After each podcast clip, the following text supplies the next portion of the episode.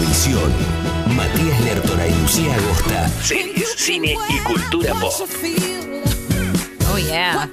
Qué lindo esto. Me encanta. Lo siento. Tengo que hacer esto con los hombros. Esperen un segundito, ¿eh? Ya termino. Listo. Bien, vamos con un. No lunes retro, vamos a miércoles retro. Sí. Eh, vamos a hablar de Sex and the City. Mencionábamos que vuelve, una vez más, vuelve a HBO Max con esto que es And Like That, una serie, digamos, de 10 episodios donde te cuentan en qué andan ahora las chicas de Sex and the City, ¿no? Eh, y nota tenemos ya Samantha. Recuerden que hay un conflicto interno, o hubo durante mucho tiempo, entre Carrie y, Samantha, que es Kim Catral. Eh, y bueno, en, todo esto, Sara Jessica Parker, Kim Catral no se llevan tan bien. Entonces, por ese motivo aparece otro personaje que no va a ser el que estuvimos viendo todas estas temporadas. Pero habiendo dicho eso, nos pareció que estaba bueno traer esta serie que empezó en el, en el, el 98 y concluyó el 22 de febrero del 2004, ¿no? Tuvo 94 episodios transmitidos, 6 temporadas y después dos películas, una más, vamos a decirlo, ¿no? Pedorra que la otra, y ahora esta serie, que veremos qué onda. Yo voy a dejar de lado las películas el día de hoy, no vamos a hablar de eso. Vamos a hablar sí de la serie y de lo que generó en su momento y de lo que significa también revisitarla cada tanto, ¿no? Porque sí fue súper transgresora en el 98 cuando, eh, cuando, cuando, bueno, cuando esta creación de Darren Stark, que está basada en un libro del mismo nombre, eh, que, bueno, que llegó en un momento en donde no había series eh, protagonizadas por hombres en general, en donde tampoco teníamos tanto estos personajes que se, mostraban, se presentaban como mujeres independientes, ¿no? En sus treinta y pico, que eh, vivían en Nueva York, que, por ejemplo, hay episodios en donde te muestran cómo no necesitan de un hombre para distintas cosas. Bueno, en fin, nada, te mostraron un montón de cosas que para los 90 podían llegar a ser bastante transgresoras y novedosas, ¿no? Acá teníamos a Carrie, a Samantha Jones, a Charlotte y a Miranda, ¿no? cuatro personajes que nos acompañan en todas estas eh, peripecias, ¿no? Este, ahora. Eh, Carrie era la protagonista, Carrie Bracha, eh, que escribía para eh, una especie de un artículo de citas, digamos, que tenía que ver con eso, como si fuera para el New York Times, una cosa así, y su relación, ¿no? A, lo largo de las temporadas con distintos hombres, entre los cuales el más icónico, el más importante era Mr. Big, ¿no? Después aparece también Aidan, también aparece Berger y otros tantos. pero estos entre los más importantes, ¿no? relación tóxica si las hay con, con Mr. Big. en ese momento le fue bárbaro la serie, ¿no? Recordamos que, eh, además de haber sido un boom, posicionó a HBO, que en ese momento no, no, estaba tan en el mapa como ahora, que Game of Thrones, tenés este, bueno, después vino Los Sopranos, en fin, un millón de cosas que después eh, naturalmente hicieron que HBO se convirtiera en una de las plataformas más, más populares y además eh, de mejor contenido, ¿no? Que, tenemos el, día de hoy. Pero en ese momento no era tan así. Entonces, em, Recordamos que ese fue uno de los, de los motivos que, hizo que tuviera esta popularidad y por otro lado también merchandising a rolete. Tenías, ¿te acuerdas de esas remeras que decían I am Carrie, yo soy Samantha, yo soy Charlotte? Bueno, había muchas de esas también. Eh, tenías, eh, pues, bueno, te comprabas el libro, te compraba lo que no sé qué. La, ropa que usaban los personajes también tenía mucha popularidad.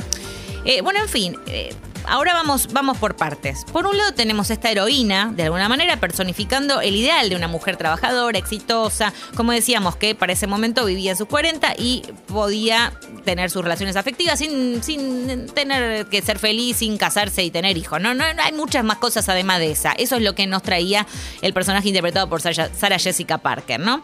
Eh, fue muy disruptiva en la época, como decíamos, muy, muy, muy disruptiva. Si vos la ves hoy, la serie, eso es lo que a mí me pasó. Yo la, vi dos veces a lo largo de mi vida, ¿no? La primera vez que dije, no, esto está buenísimo, me voló la cabeza, se habló de temas que eran re tabú en su, momento, como eh, el orgasmo femenino, la masturbación eh, bueno, en fin, nada, el aborto incluso, eh, la infertilidad en la mujer, bueno, esto de, la no maternidad, de no querer ser madre, y un montón de otras eh, situaciones que para el momento decías, wow, mira qué bueno esto, qué copado que existe otra, otro mundo, ¿no? Allá afuera. Tampoco estoy diciendo que Sex and the City me abrió la cabeza únicamente, ¿no? También ha habido otras cosas, pero ah, la verdad que generaba eso en su momento. Pero además de eso, es cierto que si uno la vuelve a ver hoy, hay un montón de cuestiones. Por ejemplo, los estereotipos de los personajes gay, por ejemplo, la exaltación de la forma de ser femenina, blanca, estadounidense, hoy en día no está muy bien visto, si se quiere. O lo ves y la verdad que esto mm, quedó viejo, quedó viejardo, quedó antique.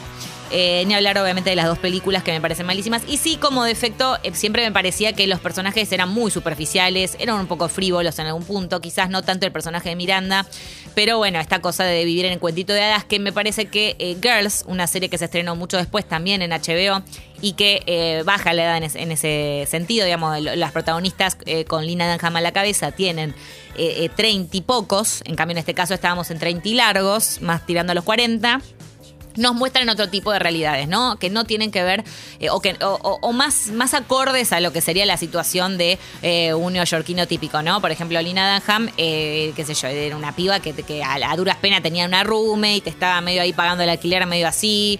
en fin, bueno, no, no se andaban comprando chimichus y todas estas cosas este, a rolete, como le pasa a Carrie Braya, que tiene 185 mil pares de zapatos, aunque después te muestran y te cuentan que ella tiene una situación económica complicada y que no se organiza muy bien en ese ese sentido, que está como por ponerle por perder la casa, pero tiene 185 mil zapatos que, están valuados en 40 mil dólares, una cosa así. No estoy exagerando, creo que de hecho 40 mil dólares era un número que se nombra en la, en la serie en algún momento.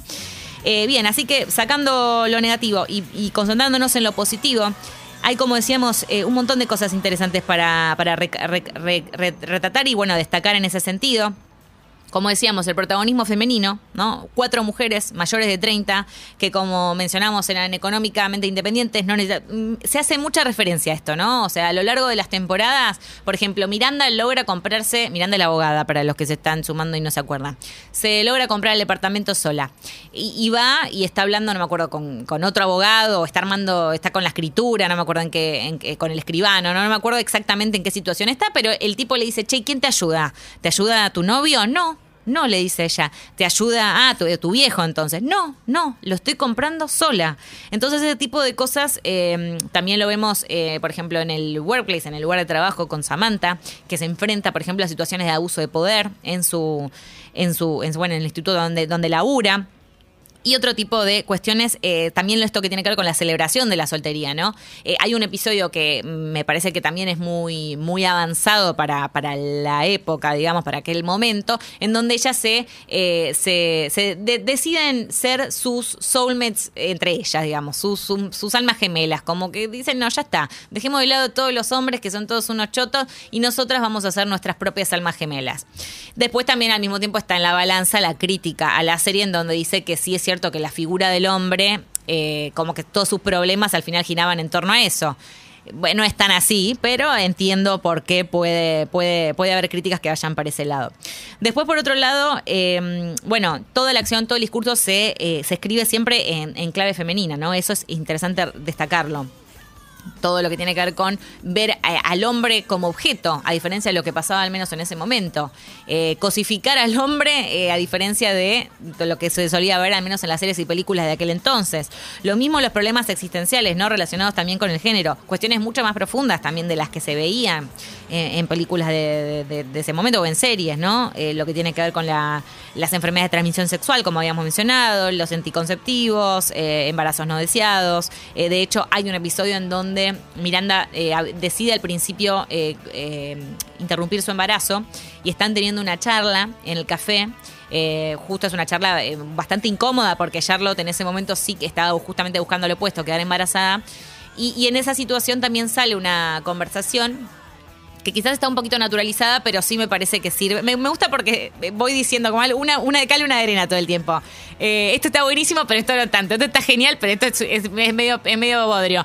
Eh, bueno, en ese momento entonces Samantha y Carrie, las dos dicen que ellas también tuvieron abortos y eh, esto, bueno, es una discusión que sale, que sale ahí afuera que, insisto, en el 98, 99, 2000 no era una conversación tan habitual de tener o de ver, sobre todo si estando acá nosotros. también la voz propia, la transgresión de las mujeres, eso también para destacarlo.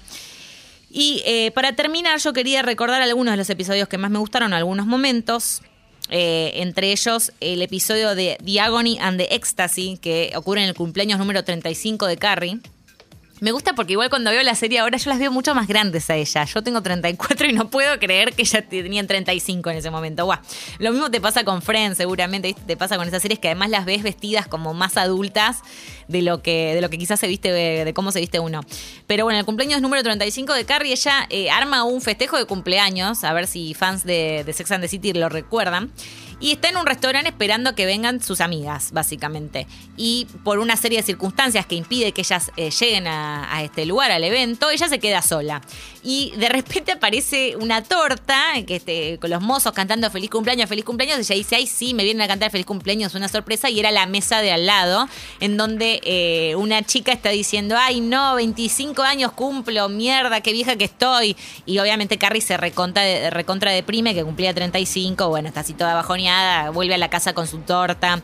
Eh, pero me parece muy, muy, muy bueno el episodio por lo que ocurre después. Acá pasa esto que decíamos de que se, ella, ella, confiesa que nunca se sintió tan sola, que se cuestionó esto de no tener un hombre en su vida y demás. Y bueno, finalmente llegan a, esta conclusión de ser almas gemelas entre sí, ¿no? Después hay un episodio que me parece desgarrador, que está buenísimo, esta relación de idas y venidas con Carrie y Mr. Big, que, eh, que bueno, que lo, habíamos comentado al principio del programa. Eh, también aparece Alexander Petrovsky, bueno, Aiden y demás, pero siempre Mr. Big es como la constante en la vida de este personaje, ¿no? Esa relación así súper tóxica. Y en este episodio puntual, que me parece, bueno, tremendo, ella se encuentra con Natalia, que es la prometida, o no sé, ya están casados, creo que la, la prometida de Mr. Big en ese momento, ella está en el departamento de Mr. Big, se está cambiando, está en Corpiño en realidad, se está poniendo una chaqueta, está por salir a los piques y se acaba de bañar, creo, tiene todo el pelo mojado, bueno, una situación así. Y ella, Natalia, abre la puerta, no la esperaba, obviamente, en el departamento, y abre la puerta, entra y la ve justo. Carrie se quiere escapar por la escalera, va a ir por la, escalera de incendios y no sé por dónde. Natalia la persigue, se cae, se rompe un diente, empieza a sangrar y Carrie que se estaba yendo, o sea, recordemos, la amante en ese momento de Mr. Big, porque pasaron por tantas idas y venidas que en ese momento era la amante, Natalia la prometida de Mr. Big, ella decide Carrie volver y ayudarla y llevarla al hospital. Eh, recordemos que estaba con el pelo mojado en corpiño y con una chaquetita arriba, así nomás. Una situación que vos decís, no, me pasa esto y me mato. ¿Qué hago si me pasa esto? ¡Qué horror! Макаром. Bueno, imagínate el nivel de incomodidad que además se refuerza por esto, de que ella está en esa situación de recién salida de bañarse así nomás, ¿no? Además de que ya de por sí encontrarte con, con, la prometida de la persona con la que está teniendo sexo eh, no está nada bueno, ¿no? Eh, ese episodio me parece genial y obviamente voy a terminar con el del post-it, en donde eh, Berger deja a Carrie en un post-it, ¿no? Que ella le dice no lo van a poder creer, que sería como, no sé, el WhatsApp de hoy, vamos a decirlo, ¿no? En vez de la bomba de humo del WhatsApp de hoy, ella se ve que este Mite Berger le deja el post-it arriba de la cama o en algún lado que decía I can't, I'm sorry, no me odies. no puedo, lo lamento, no me odies. Eh, y ella se los, eh, digamos, en, las juntadas que hacían con las chicas, se los pone arriba de la mesa y le dice, miren, miren, no lo van a poder creer, miren que me dejó en un post-it. Y bueno, el, el episodio del post-it también quedó como para el recuerdo, ¿no? Esta esta serie entonces, como decía, tiene grandes, grandes momentos, otros no tanto, eh, pero me gustaba esto de recordarla el día de hoy, considerando que salió un adelanto nuevo de esta de And Just Like That, que va a llegar en diciembre. Así que bueno, estén atentos, veremos si es un bodrio, como las películas. Sí, resulta mejor, digamos, la verdad que a mí no me interesaba particularmente ver en qué andaban las cuatro, las cuatro amigas ya, o las tres en este caso. Encima, tal cual, teniendo en cuenta de que Kim Catral no se suma en esta, en estos últimos, en estos nuevos 10 episodios. Pero eh, yo eh, le voy a dar play. ¿Qué quieren que les diga? No sé ustedes, yo le voy a dar play. Y habiendo dicho eso, eh, esto fue Sex and the City Retro Today.